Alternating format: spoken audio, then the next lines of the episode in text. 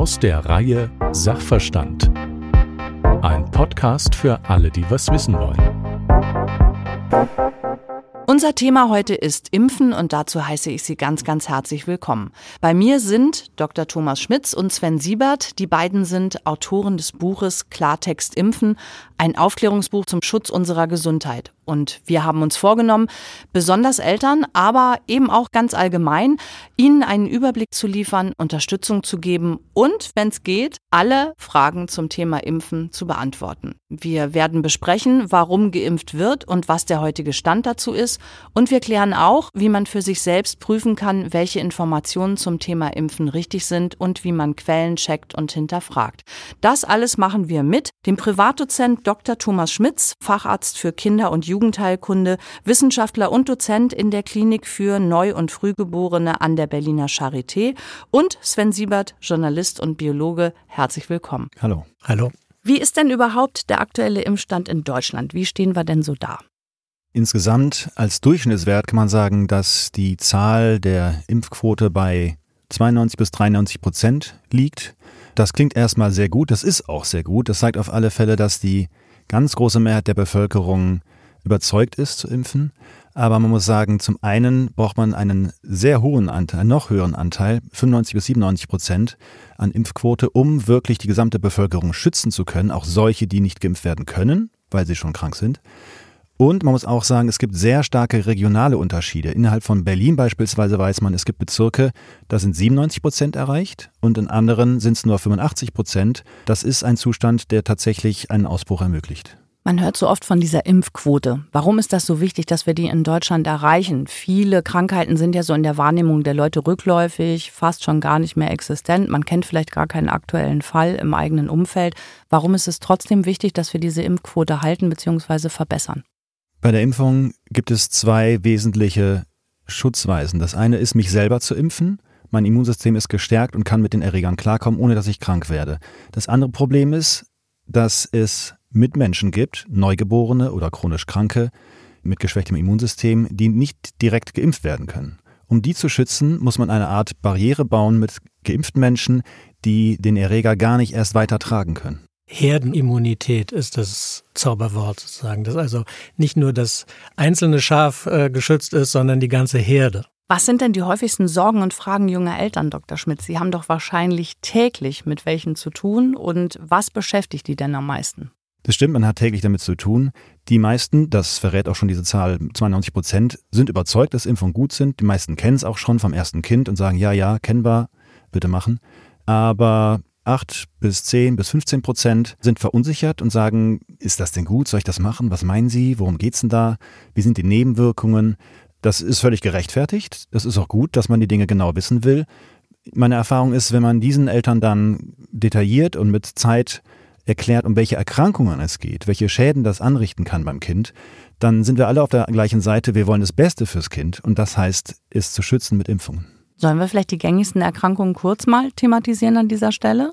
Und warum das so wichtig ist, dagegen zu impfen, weil es eben auch einen ganz schlechten Verlauf von diesen Krankheiten geben kann, die gar nicht in der Volkswahrnehmung so gefährlich sind. Aber es gibt dann halt eben doch die Ausnahmefälle und die sind ja eben genau die Gefahr. Äh, Sie haben recht, es wird auch eigentlich nur noch von Masern geredet, aber bei dieser Impfung wird man zugleich gegen Mumps und Röteln und Windpocken geschützt. Und Mumps beispielsweise, das gab es früher häufig noch, kann dazu führen, dass man eine Entzündung des Innenohres bekommt, danach nicht mehr hören kann. Man kann eine Hirnhautentzündung bekommen, man ist schwer krank, hat schwerste Schmerzen, daran kann man sterben oder Krampfanfälle kriegen. Man kann eine Hodenentzündung bekommen als Junge oder junger Mann, das ist ein extrem schmerzhafter Zustand und danach ist man nicht mehr zeugungsfähig. Masern selber macht Hirnhautentzündung. Tetanus beispielsweise kann jedes Kind, was im Schmutz spielt, das soll ja schon mal vorkommen bei Kindern, auf dem Spielplatz oder im Erdreich, über eine Wunde, über ein, da reicht ein kleiner Riss, Bakterien bekommen, die dieses Tetanus auslösen können. Das ist ein tödlicher Verlauf und das sind Erkrankungen, die man nicht mehr kennt, aufgrund des Erfolges der Impfungen. Aber wir wollen es auch gerne dabei belassen, dass wir sie nicht mehr kennenlernen müssen. Diphtherie beispielsweise in den letzten Kriegs- oder Nachkriegsjahren 45, 46, 47 starben in Deutschland, ich glaube, mehr als 15.000 Kinder an Diphtherie. Man nannte das damals den Würgeengel der Kinder, weil es eine sagen so heftige Halsentzündung ist, dass der Hals praktisch zuschwillt, zuwächst und Kinder dann eben auf äh, schmerzhafte Weise daran erstickt sind.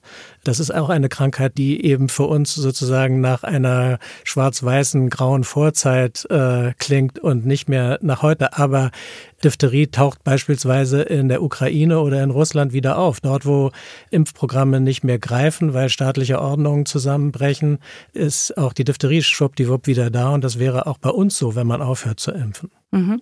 Ja, absolut. Und es sind vielleicht nur die Ausnahmefälle, denen wirklich solche schlimmen Nebenwirkungen oder Folgeschäden nach Erkrankungen passieren. Aber nichtsdestotrotz eine Erhöhung oder Stabilisierung der Impfquote würde das natürlich als Risiko absolut minimieren, dass solche Krankheiten überhaupt ausbrechen können. Was genau, und das ist vielleicht das, was man ähm, Impfskeptikern genauer erklären muss, was passiert bei so einer Impfung? Wie, wie wird die gemacht und was wird da dem Körper zugeführt und, und was macht das dann im Körper? Es gibt zwei Wege, durch die mit Impfungen das Immunsystem trainiert wird, ohne dass der Mensch krank wird. Das eine ist der sogenannte Totimpfstoff, den kann man schon sehr früh anwenden. Der wird im dritten Lebensmonat empfohlen bei Neugeborenen.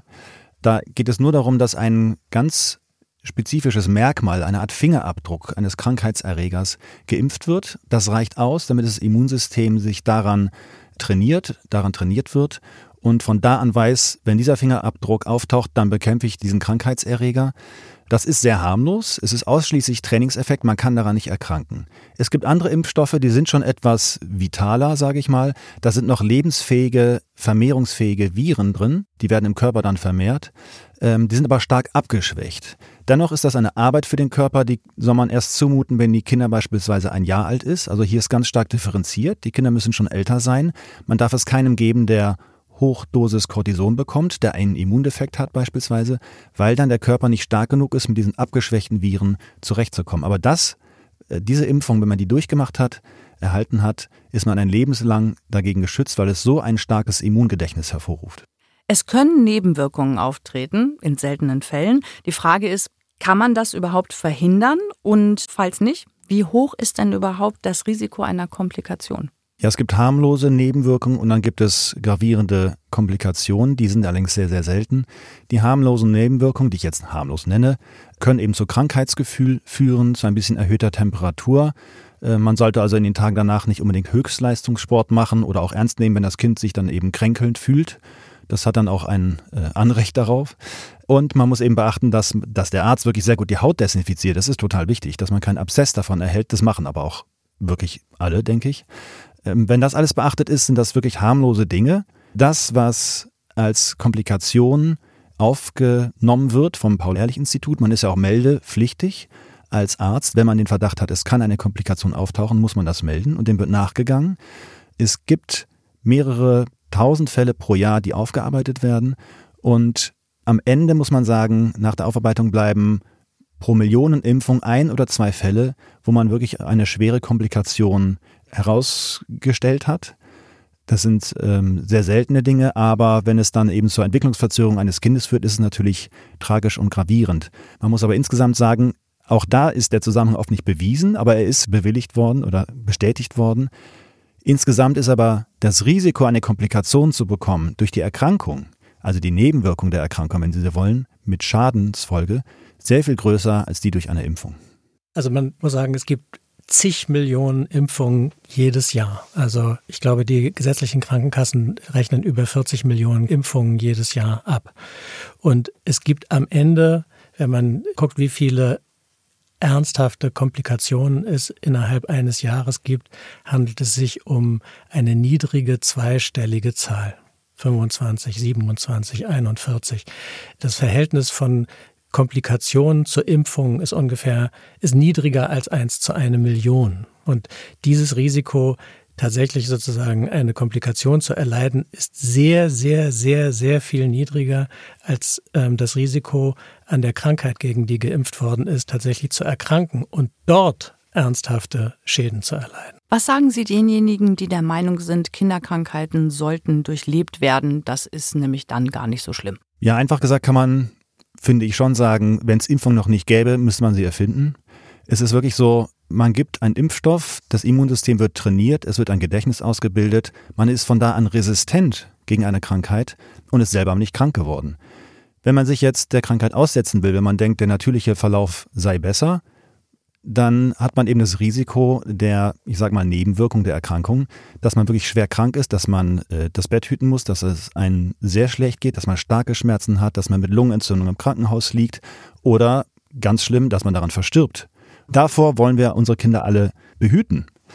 Und das muss man sich vor Augen führen. Die Erkrankung selber ist wirklich nicht trivial, gegen die geimpft wird. Gegen Erkältung oder sowas muss man nicht impfen, das schafft man so. Es sind auch viel zu viele verschiedene Erreger. Aber die sechs Erreger, gegen die geimpft wird und nachher auch Masern, Mumps, Röteln, Windpocken, das sind wirklich Erkrankungen, die können gravierend und schrecklich sein. Das will niemand, dass das Kind das durchmacht. Was empfehlen Sie Eltern, die tendenziell pro Impfen sind, aber vielleicht der Meinung sind, sie bräuchten nicht alle Impfungen? Wie können die sich gut informieren? Die Empfehlungen der Impfkommission, der Ständigen Impfkommission sind nicht nur eine gute Liste, wo wichtige Krankheiten drauf sind, gegen die geimpft werden kann, sondern sie bieten auch ein verlässliches Gerüst. Wer sozusagen den Empfehlungen der Ständigen Impfkommission folgt, minimiert auch das Risiko, eine Impfung zu vergessen. Also der ganze Rhythmus, die ähm, Sechsfachimpfung im ersten Lebensjahr, die Vierfachimpfung danach, sozusagen, das garantiert, dass auch gegen alles, was wichtig ist, geimpft werden muss. Und alle Impfungen, die auf dieser Liste stehen, sind auch wirklich sinnvoll. Es ist Quatsch zu sagen, ach, naja, die eine oder die andere ist vielleicht nicht so wichtig.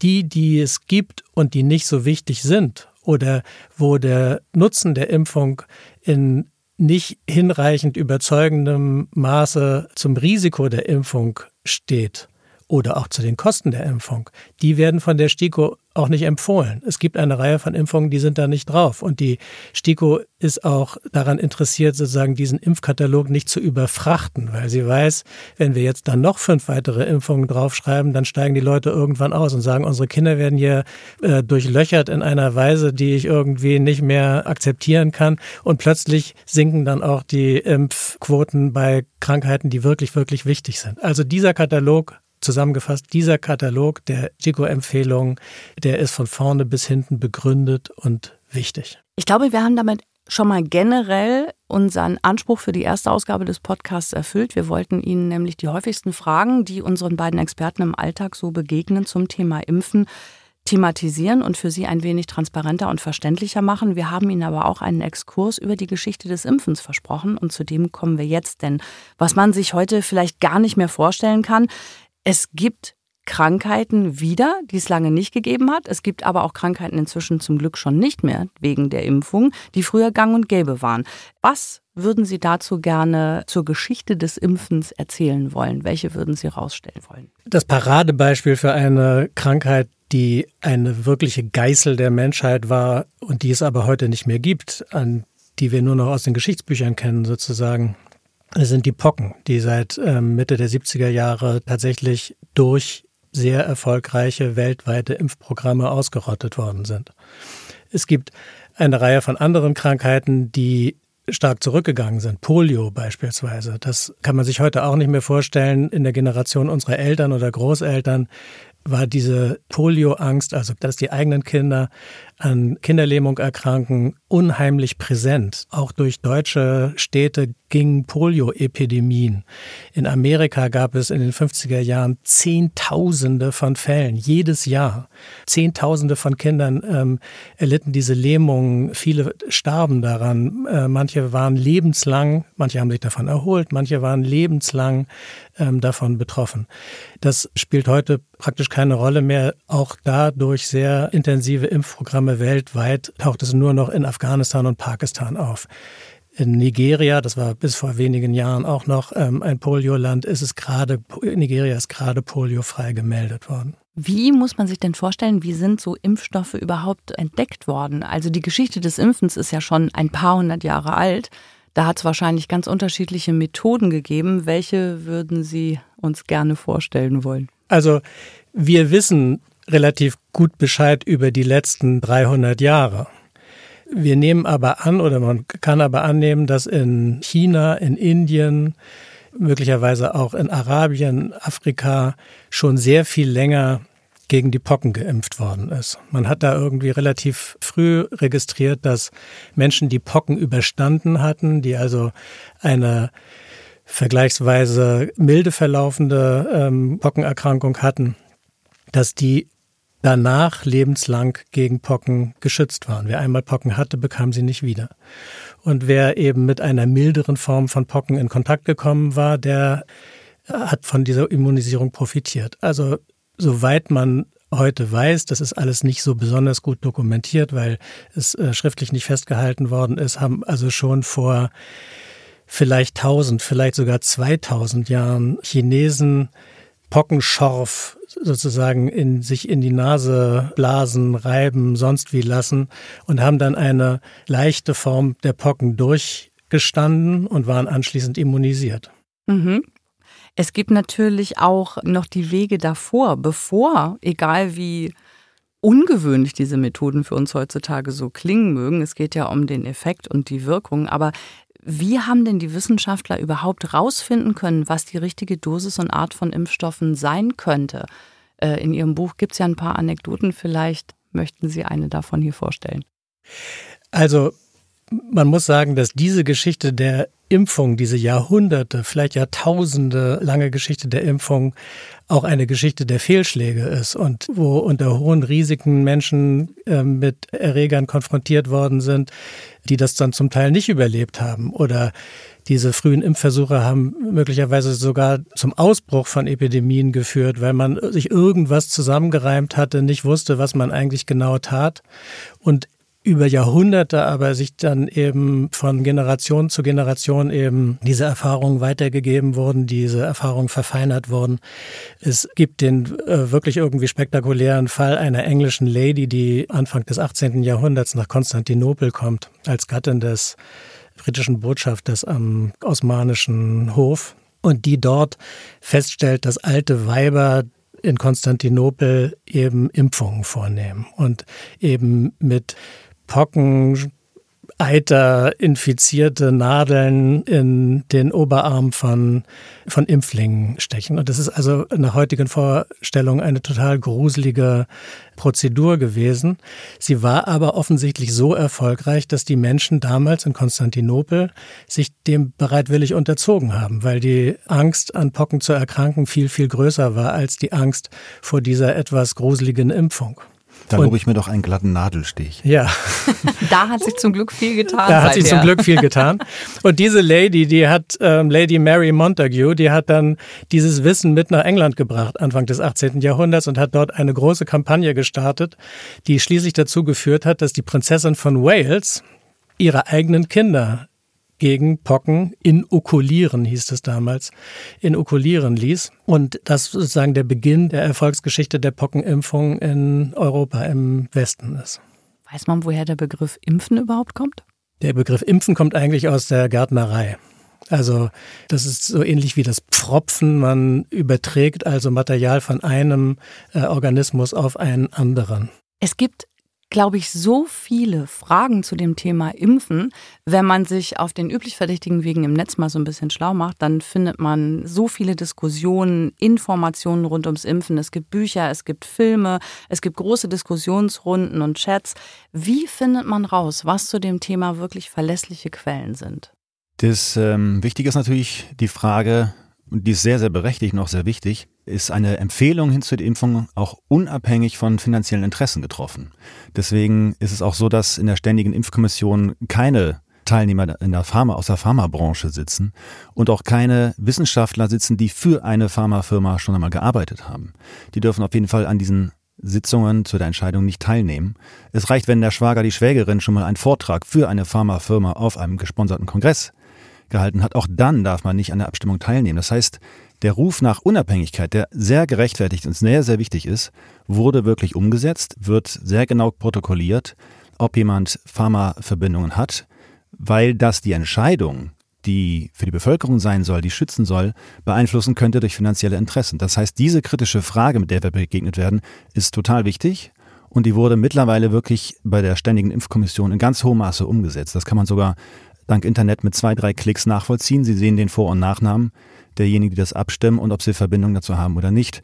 Der amerikanische Präsident darf Aktien halten von der Firma, der darf auch Gelder erhalten von der Firma. Ein STIKO-Mitglied darf das nicht. Das heißt, die Unabhängigkeit ist total wichtig und was die STIKO angeht, auch wirklich gegeben. Mhm. Die STIKO, die Ständige Impfkommission, die hat auch eine eigene App, glaube ich, die ja. wir auf diesem Wege dann vielleicht auch empfehlen würden, weil, wie gesagt, unabhängig und eben genau zu diesem Grunde ins Leben gerufen, um unabhängig über Impfungen und alle möglichen Fragen dazu abzuwägen und zu informieren. Diese STIKO-App, wenn ich das noch sagen darf, die würde ich sogar fast als erstes Forum für jemand, der Fragen hat, empfehlen. Es ist sehr übersichtlich, man kann den Krankheitsnamen eingeben und man kriegt sofort Informationen zur Erkrankung und zur Impfung. Die STIKO besteht nicht nur aus ihren Mitgliedern, sondern auch aus wissenschaftlichen Mitarbeitern, die nichts anderes tun, als ausnahmslos alle relevanten Studien, die auf der Welt zu Impfstoffen vorgenommen werden, veröffentlicht werden, auszuwerten.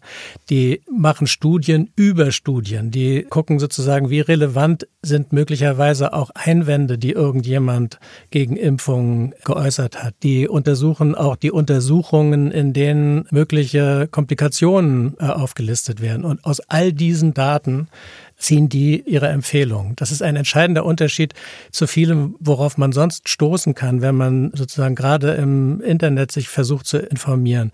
Da gibt es viele impfkritische, stark impfgegnerische Seiten. Wer in den Buchladen geht, findet Bücher, die überwiegend impfskeptisch sind oder zur Impfzurückhaltung raten.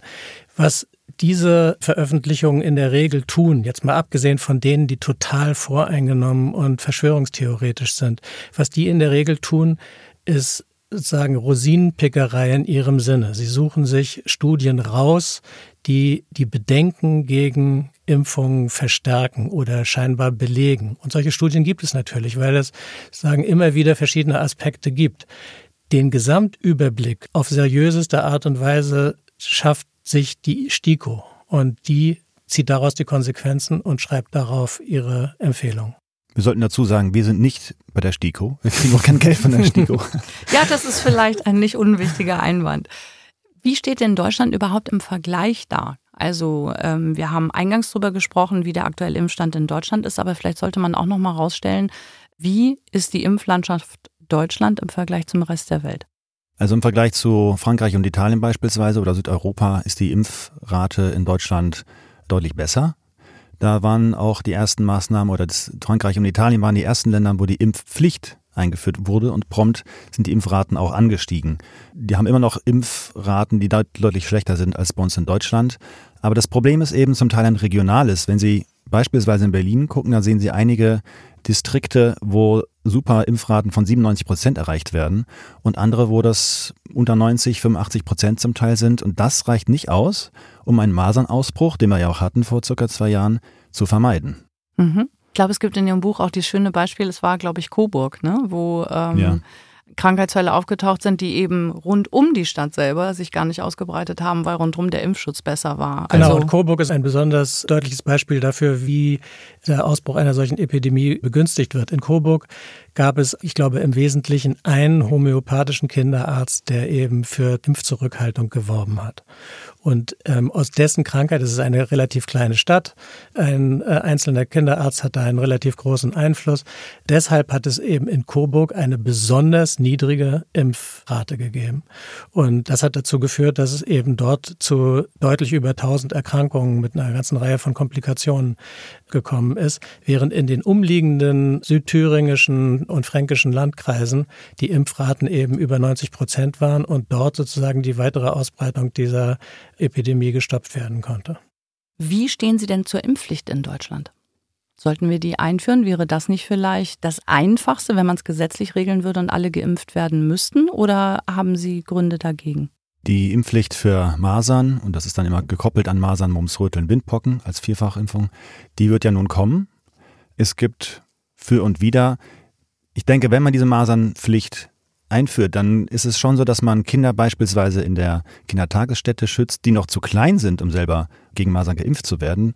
Äh, das ist auch das, was der Gesundheitsminister anführt. Das ist sicherlich sinnvoll. Man darf aber es nicht bei dieser Impfpflicht belassen. Das Bedürfnis der Eltern oder in der Bevölkerung nach Informationen, nach einer offenen ähm, Auseinandersetzung mit diesem Thema ist absolut gerechtfertigt und der muss man auch begegnen. Das heißt, wir müssen schon noch Zeit investieren und Gedanken investieren, um die Menschen zu informieren, worum geht es dabei. Man darf also nicht sagen Pflicht ja, aber das war's dann auch, sondern sie müssen wirklich im Diskurs mit den Leuten bleiben, sie überzeugen. Dagegen spricht möglicherweise, dass man sozusagen durch diese äh, Konzentration auf die Masern eine scheinbare Hierarchie von Krankheiten schafft. Also sagt, die Masern sind jetzt eine schlimmere Krankheit als beispielsweise Röteln oder Diphtherie. Das kann den Eindruck erwecken, als wäre, wären die anderen Impfungen, die nicht äh, von der Impfpflicht betroffen sind, nicht so wichtig. Das ist aber Quatsch. Also sozusagen das ähm, Masern ist deswegen sozusagen herausgegriffen, weil es besonders viele ernsthafte Fälle gibt und weil es weltweit einen Anstieg der Masernerkrankungen gibt wegen einer weltweit zurückgehenden Impfbereitschaft in diesem Bereich. Aber wie gesagt, also eine Hierarchie, eine welche Krankheit ist die wichtigste hier vorzunehmen, wäre Quatsch. Was auch fragwürdig ist, ist sozusagen, dass man Impfgegner durch diese Maßnahme quasi in die Illegalität treibt. Wer wirklich davon überzeugt ist, es handelt sich um eine riesige Verschwörung zulasten der Gesundheit unserer Kinder, der wird sozusagen sich auch durch die Impfpflicht nicht beeindrucken lassen und der ist dann aber in irgendeinem komischen Graubereich oder Schwarzbereich, in dem man ihn irgendwie nicht mehr erreichen kann. Darum geht es ja wahrscheinlich auch gar nicht. Das sind etwa ein Prozent derjenigen, die nicht geimpft sind. Die meisten, muss man sagen, das hat einen ganz pragmatischen äh, Vorteil auch. Die meisten, die eine Impflücke haben, äh, sind das aus Nachlässigkeit, weil sie gar nicht wissen, wie ist mein Impfstatus, äh, den Termin nicht, mh, ist ja auch aufwendig, ist auch schwierig, das zu organisieren und die werden darüber dann über so eine Impfpflicht eigentlich erinnert, kümmere dich nochmal um deinen Impfpass und das ist, glaube ich, einfach eine ganz pragmatische Hilfe auch. Ich glaube, dass wir schon sehr, sehr viele Aspekte zum Thema besprochen haben. Aber dieser Podcast ist ja mehrteilig angelegt. Wir werden natürlich auch noch andere Aspekte zum Thema Impfen und Impfschutz und Abläufe des Impfens thematisieren. In Folge 2 werden wir mit der Ärztin Frau Dr. Jule Metzger sprechen, die für German Doctors in Sierra Leone gearbeitet und geimpft hat und da andere Aspekte zum Thema beleuchten. Ich sage erstmal herzlichen Dank für die erste Ausgabe. Das war sehr erkenntnisreich und ich bedanke mich bei unseren Experten zum Thema, dem Privatdozent Dr. Thomas Schmitz, Facharzt für Kinder- und Jugendheilkunde, Wissenschaftler und Dozent in der Klinik für Neu- und Frühgeborene an der Berliner Charité und dem Journalisten und Biologen Sven Siebert. Lieben Dank. Vielen Dank. Danke.